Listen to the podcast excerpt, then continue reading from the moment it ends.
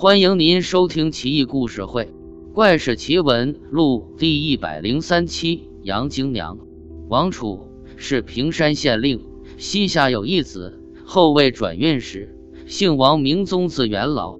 元老好读书，博闻强志，因而年仅二十余，便已中举，后一夜，随父宿于县衙后园。这一夜，月明星稀，乌鹊回巢。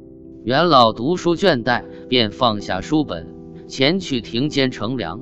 踩在碎石路上，耳听清风鸣蝉，元老心情无比舒畅。眼前出现一女子，年约二七佳龄，风姿绰约而又娇俏可爱。元老一见，心头乱撞，便连忙上前道：“在下乃是县令之子，不知姑娘闺名若何，芳龄几何，家住何处？”女子脸认道：“我乃是前任县令杨公之女，今年十四岁。”元老见女子年纪尚小，又生得这般可爱，顿生色心，心道：夜深如此，女子又智秀可嘉，若能与之巫山云雨、良辰美景作伴，岂非人间至美之事？于是百般挑逗，不料女子却欣然一笑，并不发怒。他上前脱去女子罗裙，就着明月清风，以天为席的坐枕，月为明烛，一番春风化雨，一夕欢好，直至露水湿衣，晨风尽吹，方才作罢。元老回忆方才女子娇羞之状，不禁觉得畅美莫名。不久之后，便是寒食节，元老受好友盛情相邀，前往园西空地上击玩。此时，仆人指径处一墓，说这是京娘墓。元老便问京娘为谁？朋友中的有人回道：“王贤弟，你这都不知，亏你还为县令之子，前令杨公幼女，自曰京娘，年方及笄，突然死亡，因而葬于此。”元老一听是杨令之女，大吃一惊，心下开始怀疑那日所遇女子，郁郁不乐间，便先告辞而去。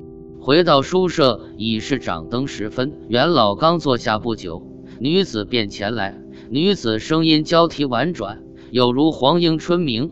京娘在门口踌躇起来，不知是进是退。半晌之后，方用清脆的嗓音道：“你现在已经知道我不是人了，我也没什么话说，只是你我阴阳相隔，幽冥异路，也难以相处。我也不舍加害于你。”现在朝中大比之年将及，你必定会登科，在此之间，你会略微患上一点小疾。但是如果有疾，不管如何，必定要竭尽全力前往复试。我当于辽阳道中与你相会。说罢便离去。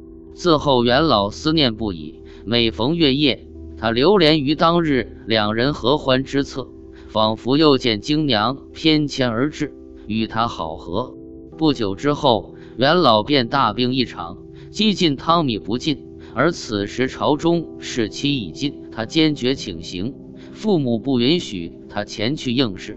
过了近一个月之后，他又坚决欲去京师参试，父母拗不过，于是雇了一辆小车，载着他往京师方向驶去。车至辽河店，暴雨倾盆，一泻如注，道路泥泞不堪，车不能前行。而同行者皆为单骑，一跃而过。元老马虽过，车轴却陷入泥淖。时大雨有加重之势，驾者快马加鞭挥斥前方马，马吃痛，车轴出泥。不料才行得数里，车轴断折。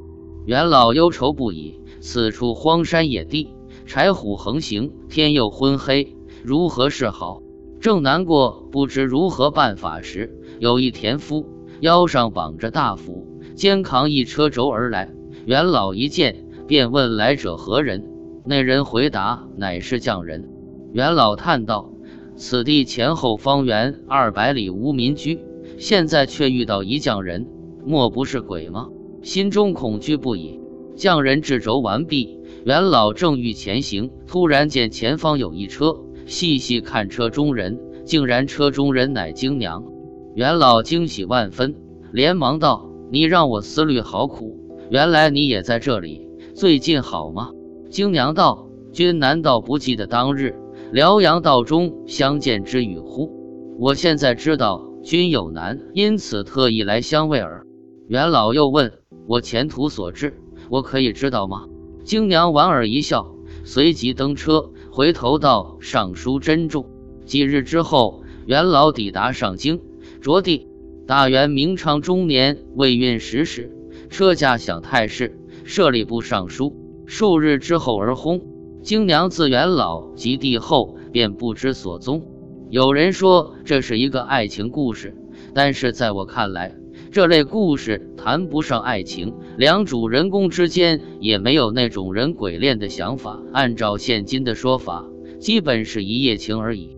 本文出自盱眙监制元好问的诗作成就，远远高于他的这本志怪故事集。就这个故事而言，则是他这本集子中为数不多的好篇章。但放在唐宋，这个故事则是平淡之极。六朝幽冥录等先世作品比这篇佳者比比皆是，但西夏辽金元能称道的志怪故事不多，此篇可为代表之作。